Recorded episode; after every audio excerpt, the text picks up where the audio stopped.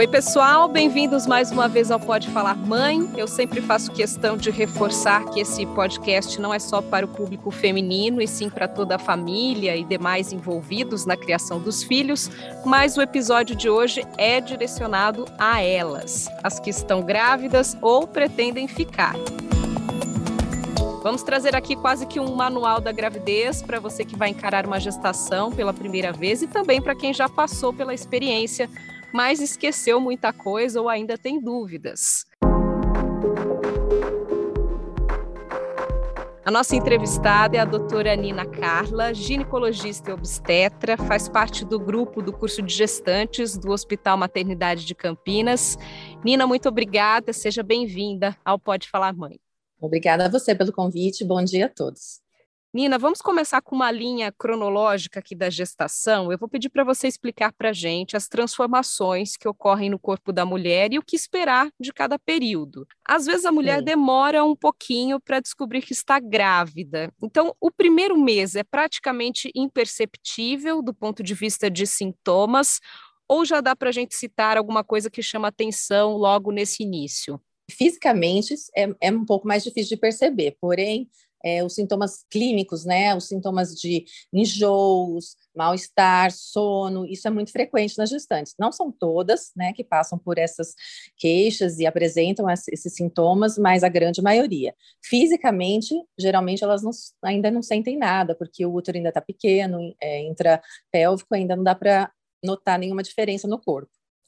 Perfeito. Eu acho que a gente pode separar por trimestres, né? Eu me surpreendi na minha gravidez quando eu descobri que com três meses o bebê, apesar de muito pequeno ainda, a gente tem aquelas comparações com o tamanho das frutas, né? No, com três meses aí é um limão praticamente e já tem praticamente todos os órgãos vitais formados, com exceção do pulmão, né?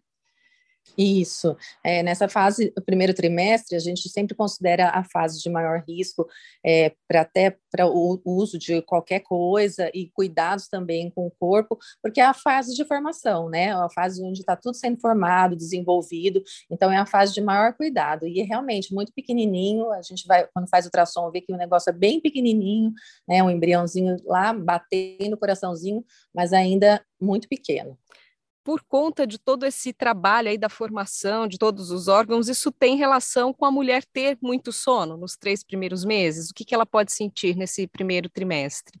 É, é, por conta de todas as alterações físicas do organismo, né? Então, ela tem uma maior é, produção hormonal, que isso afeta é, inicialmente as, os, causando os vômitos, as náuseas, isso dá uma bagunça geral no organismo da mulher. O sono também vem por conta disso, né? Por conta de toda essa adaptação que ela vai ter. Então, os primeiros três meses tem uma enxurrada de mudança hormonal. Então, o organismo leva um susto, bagunça, né, se organiza e aí depois começa a se enquadrar. A gente fala que o primeiro trimestre é aquele trimestre difícil por conta de todas essas alterações. Aí vem o do meio que é um pouco de calmaria, né? Não tem a barriga muito incomodando, né? Esses sintomas se amenizam e aí depois vem para outra parte que aí já vem o, a, a parte física, né, que começa a incomodar. Por isso que os enjoos também são comuns nessa fase aí, né? Nos primeiros três meses. Sim, por, por, por conta das alterações hormonais. Isso é muito característico. Eu já sentia muito inchaço nos seios, algo que eu imaginava que só aconteceria mais para o final da gravidez. Então, eu posso concluir que também está relacionado a essa alteração hormonal que você citou, né? Exato, exatamente. É, o aumento dos hormônios faz com que a mama enche, né? E a, o sono acontece, os enjoos, tudo isso muda. A mulher sente que tem alguma coisa diferente no corpo dela, né, por conta de todas essas alterações hormonais. Passando para o segundo trimestre, então, aí dos três aos seis meses, quando é o primeiro filho, principalmente, é só aí que a gente começa a notar a barriga começando a despontar, né? É, exatamente. A partir do, do segundo trimestre é que começa o útero a crescer, a ficar mais perceptível. Então, às vezes, as gestantes ficam até chateados, falam, nossa, mas eu não estou sentindo nada, não sinto o bebê mexer, a barriga não cresceu, né? Se não fosse os enjoos, nem diria que estava grávida. Mas, e aí, nesse momento, começa, o útero começa a crescer, a gente começa, nas consultas, a perceber ele na, no, no, no sonar, né, no Doppler, ao escutar o, o, batimento do coraçãozinho do bebê. Então, é uma fase de percepção mesmo das mudanças, e a cada dia, a cada é, semana que passa, são cada vez mais fortes e mais características. No primeiro bebê demora um pouquinho mais, por conta até que é primeiro desenvolvimento, primeiro crescimento, então às vezes demora um pouco mais o aparecimento da barriga, mas o segundo é mais rápido, né? Quando as, as pacientes já estão no segundo, terceiro filho, fala, nossa, que, que diferença, né? Já estou enorme, mas é isso é natural, né? Por conta do, do crescimento e é também, eu acredito que no segundo filho, é, ela também fica, já, já passou por isso, né? Já vivenciou esses sintomas, então ela nota as coisas mais fáceis.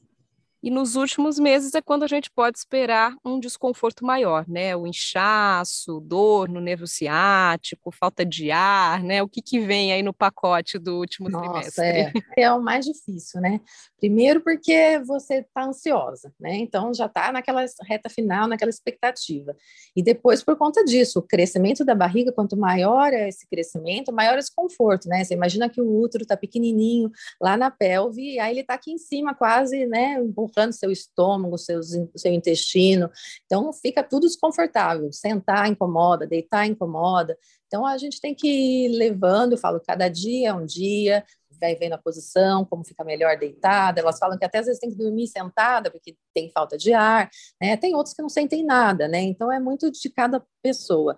Mas esse incômodo é, é muito importante. E, e o inchaço, né? Porque o útero cresceu bastante, ele faz uma pressão, né, no, na veia, que faz retorno do sangue dos, dos, dos pés para o coração, e aí incha também, né? Então por isso que a gente sempre orienta, dorme para o lado esquerdo, que ajuda a melhorar a circulação.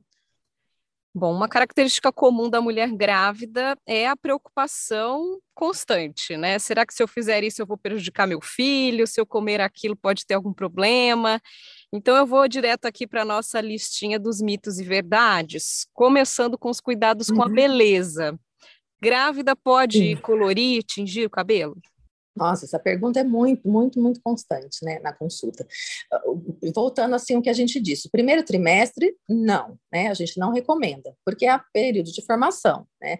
E depois desse primeiro trimestre, você até pode, né, é, usar alguma tentar uma tintura mais natural, né, tipo rena, hoje em dia tem aquelas mais é, veganas, enfim, é, algumas coisas que sejam mais naturais para o organismo é, evitando que tenha amônia, que tenha formol, né, que tenha chumbo na composição. Mas sabe que uma vez, é, há muito tempo atrás, e eu guardo isso até hoje, num, num um congresso de dermatologista que fizeram essa pergunta. E aí, gestante pode ou não pode? Aí falou, né, cientificamente, é isso, aquilo, aquilo outro, né, comprovado, e no final da história alguém perguntou, e se fosse sua filha? Aí falou, se fosse a minha filha, eu não deixaria fazer.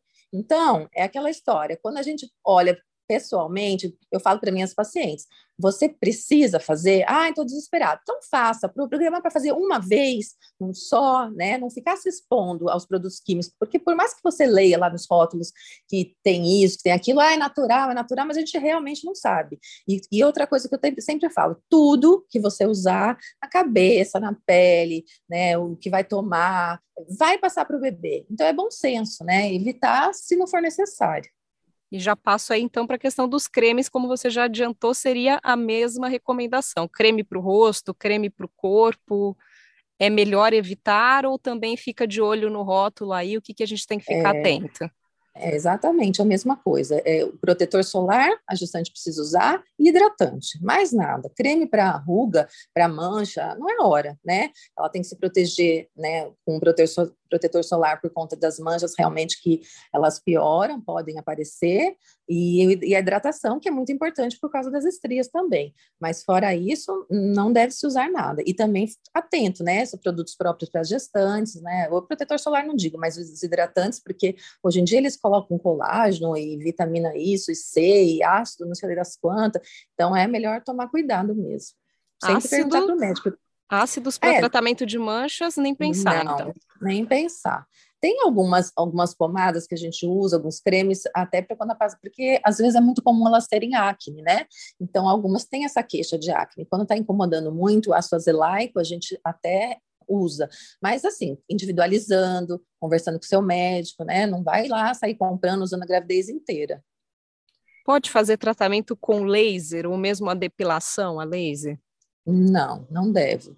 É melhor não, não fazer por conta da, da radiação. Melhor não, não expor mesmo. A depilação mais tradicional com cera aí está liberado. Tá, aí não tem problema. Não, a gente fala da depilação, que às vezes as depiladoras pedem até uma cartinha, na verdade é por conta da dor, né? Às vezes você está lá no, no, final, ou está uma ameaça de trabalho de parto prematuro, e você né, faz a depilação, e as, tem pacientes que são mais sensíveis e desencadeiam vai uma dor atrás da outra, e pode até desencadear um trabalho de parto prematuro, né? Se ela é muito sensível e está nessa fase aí, meio querendo ou não ter contração. Mas se a paciente está acostumada e não tem problema com isso, não, não tem problema. As mulheres que já têm o hábito de fazer aquelas aplicações mais invasivas, como botox, preenchimento, nada é, disso nada pode. Disso. É, nada disso, só protetor e hidratante. Pode fazer massagem relaxante ou drenagem linfática? Você já comentou aí, né, sobre o inchaço, principalmente mais para o final da gestação. A mulher pode fazer esse tipo de procedimento pode. sem se preocupar? Sim, pode e deve, né? A massagem é, relaxante, ou até, e principalmente a drenagem linfática, ajuda muito o, o inchaço nas pernas. E aí tem as, os profissionais que já têm esse é, conhecimento, já, já têm as pacientes, já conhecem, aí não tem problema algum. Aproveitando ainda falando da beleza, você comentou da acne, mas as grávidas também podem ter manchas, né, com mais facilidade, o tal do melasma, né, que até é conhecido muitas vezes como a mancha da gravidez. Sim, é. A gente consegue explicar por que, que ele aparece, em que momento é mais comum aparecer?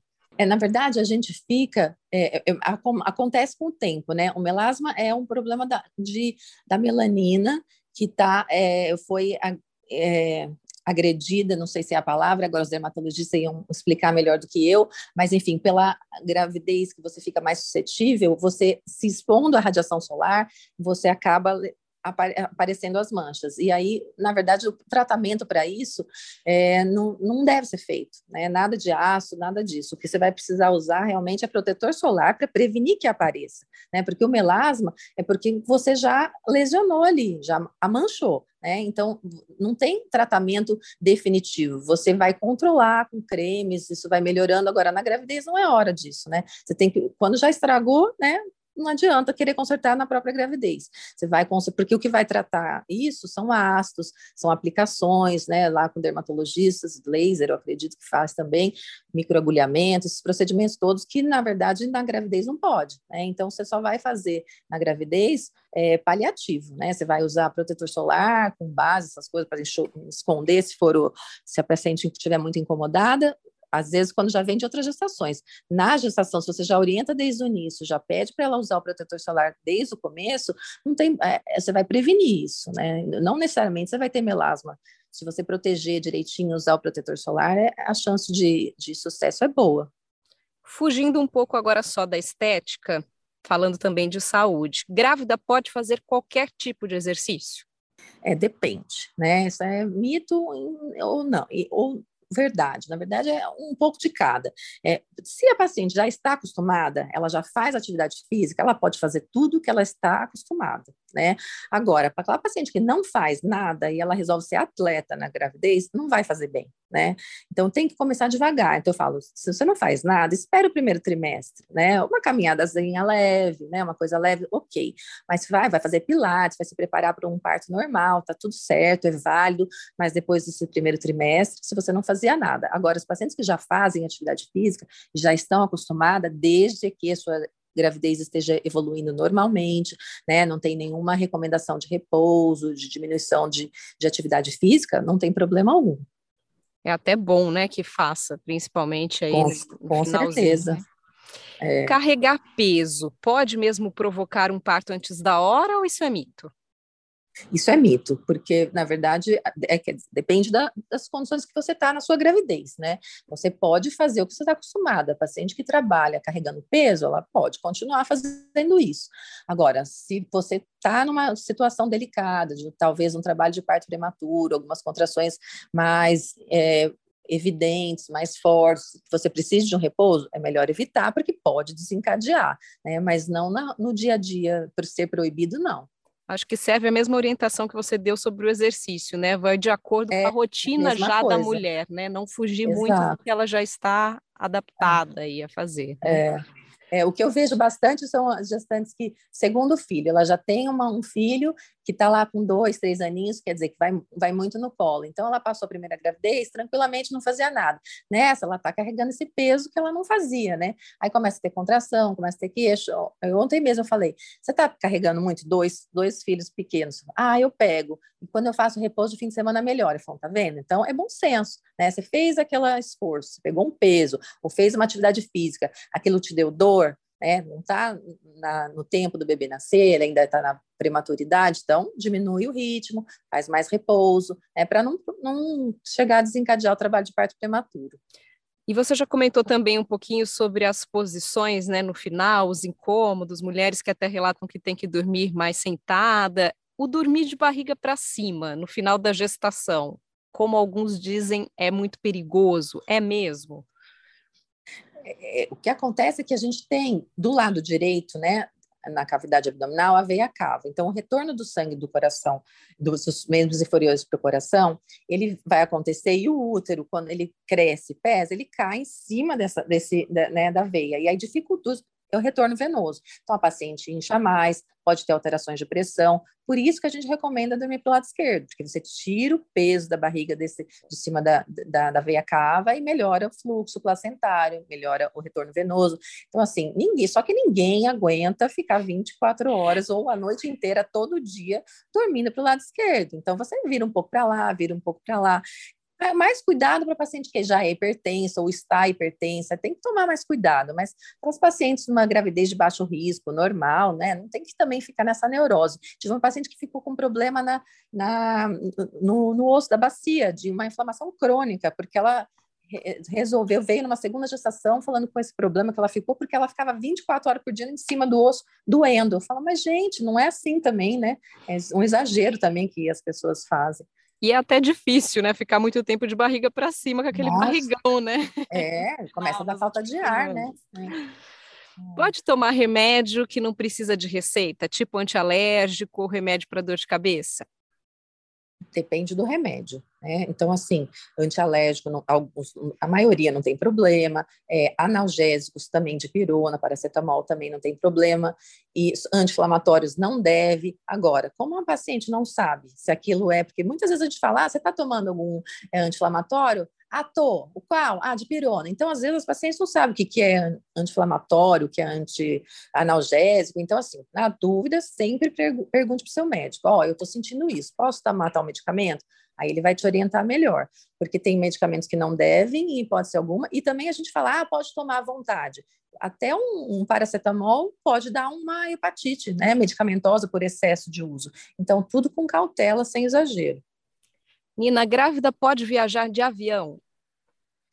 Pode, né? Mas também com cuidado, né? Não tem assim nenhuma evidência de que é, a, pressurização da cabine ou até o ar diminuído na cabine vai causar alguns problemas. Já houve é, alguns é, estudos ou algumas, alguns comentários em relação a, a, essa diminuição do ar dentro da, da aeronave, mas não é nada cientificamente comprovado e, e, as pacientes viajam sem problema nenhum. O risco é você entrar em trabalho de parto dentro do avião e ter que nascer, né? Então, evitar no final da gravidez, né? Isso é importante.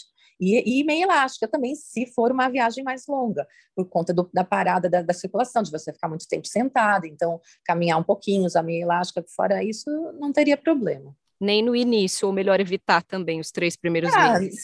Então, esse primeiro início também é fase de risco, né? Então, assim, vai que acontece alguma coisa, você não vai conseguir ser socorrida a tempo, né? Então, assim, evitar, mas não, o pior mesmo é você entrar em trabalho de parto e nascer dentro do avião, né? Esse é, é o mais complicado.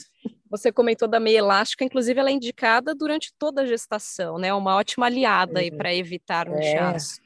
Com certeza, todas as gestantes que já têm alguma é, antecedente ou na própria mesma gestação desenvolve um pouco de edema, é, de inchaço, é recomendado, e viagens mais longas, né? Muito tempo que vai ficar na mesma posição parado. Pacientes que trabalham muito tempo sentado também ajuda bastante. É que tem muitas que reclamam, que incomodam, né? Dependendo principalmente do, da fase do ano que a gente está, né? Por causa do clima, às vezes é complicado usar, mas é muito bom. Pode nadar no mar ou tomar banho de banheira? Pode, não, não tem nenhum problema. Né? Evitar, é, não tem problema em relação à pressão, essas coisas. Evitar cair, a onda muito forte, algumas coisas assim, mas fora isso não tem nenhuma contraindicação. E tem gente que fala que grávida também não pode levar susto. Isso faz algum sentido, Nina? É mito ou é verdade? Não. Ah, isso não tem, não tem problema nenhum. Nossa, nosso, nosso corpo, em geral, né? A, a, a, a fisiologia de funcionamento de tudo é tão perfeitinho, né? Então, o nosso corpo está aqui para proteger o bebê, né? Tem o, o, todos os, é, os mecanismos de defesa, mas é claro que um susto, né? Uma, algumas notícias ruins ou algumas movimentos bruscos pode causar, né? Tem uma descarga de adrenalina, enfim, tem algumas alterações ali, mas assim, tudo passa para o bebê, passa, o bebê sente. Às vezes sim, então pacientes que têm problemas de depressão, né? Alguns problemas durante essa gravidez, o bebê às vezes vai sentir, mas são coisas que são inevitáveis, né? O que, que você vai fazer? Não vou, não posso tomar susto em hipótese alguma, não tem como, né? Sexo pode durante todo o período da gestação? Ah, Pode, deve, a não ser que tenha alguma restrição por conta de ameaça de aborto ou trabalho de parto prematuro, né? Não, não tem nenhum problema. Às vezes as pacientes falam, o marido às vezes fala, nossa, mas não vai machucar o bebê? Aí fala, não, tá longe, né? Tem, ai, mas e o espermatozoide vai chegar lá, vai encostar na criança? Não, né? Tem a, a, a bolsa que protege, né? Tudo, não tem problema nenhum. Nós ainda pretendemos preparar aqui um episódio inteiro sobre alimentação da gestante, que é um assunto que rende muito, né? Mas é você pode adiantar se tem algum alimento proibido? Proibido, não, né? A gente é, coisas não recomendadas, né? Então, assim, adoçante, hum, é uma coisa química, né? Tem necessidade de usar? Não, né? Evitar o ciclamato, se precisar muito usar aspartame ou aquele stevia, que são mais são melhores é, coisas muito pesadas, né? Não, não se deve comer por conta da digestão, e um, coisas cruas, né? Por conta de contaminação, né, isso também deve se evitar. É, e cuidado, muito cuidado por conta da toxoplasmose com a higiene, né, da manipulação desses alimentos. Então, tudo que é sem cozimento, né, tem que ter muito cuidado na higienização e até é, a procedência, né, para não ter risco de contaminação. Perfeito, já estamos caminhando para o final aqui, tá, Nina? Eu preparei uma vasta lista aqui de é. perguntas, é. mas não vou te alugar muito mais, não. Eu queria só saber se tem também um ganho de peso considerado ideal para uma gestante, porque o peso é uma preocupação grande também para as mulheres, né? Existe um, um, ganho ideal, um número ideal aí? O ideal é de 8 a 15 quilos, né? Seria um, um, um ganho de peso bom, né? Agora, sim, é, depende de cada uma, né? A paciente é, que já chega na, no pré-natal obesa, né? Então eu recomendo, olha, sempre começo com, converso sobre alimentação, a gente recomenda, né? Até no curso a gente fala um pouco de comer saudavelmente, né? Evitar, como a gente acabou de falar, as coisas mais pesadas, né? Frituras, gorduras, doce em excesso, enfim. Quando ela come direito, eu já tive uma gestante que terminou o pré-natal com menos 5 quilos e o bebê desenvolveu super bem e cresceu, a barriga cresceu, o bebê cresceu. Então, assim, só dela comer direito, ela perdeu peso. Né? Então, assim, o que não deve é comer por dois. Você vai comer saudavelmente. Se você fizer sua parte, comer direitinho, né? As coisas mais saudáveis, evitando as coisas, é, excesso de carboidrato, que não faz, não traz nenhum benefício, né? Doce, você vai engordar com, com, com saúde. É isso é o mais importante.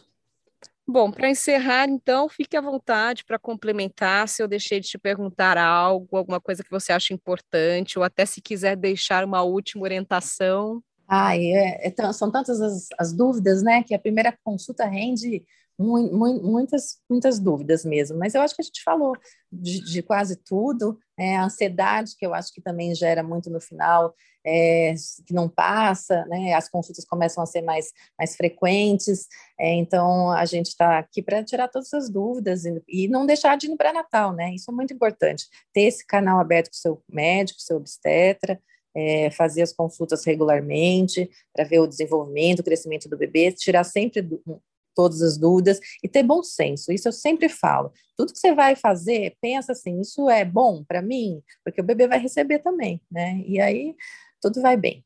Nina, muito obrigada pela participação, por responder esse questionário tão grande aqui com tanta é, paciência e clareza, viu?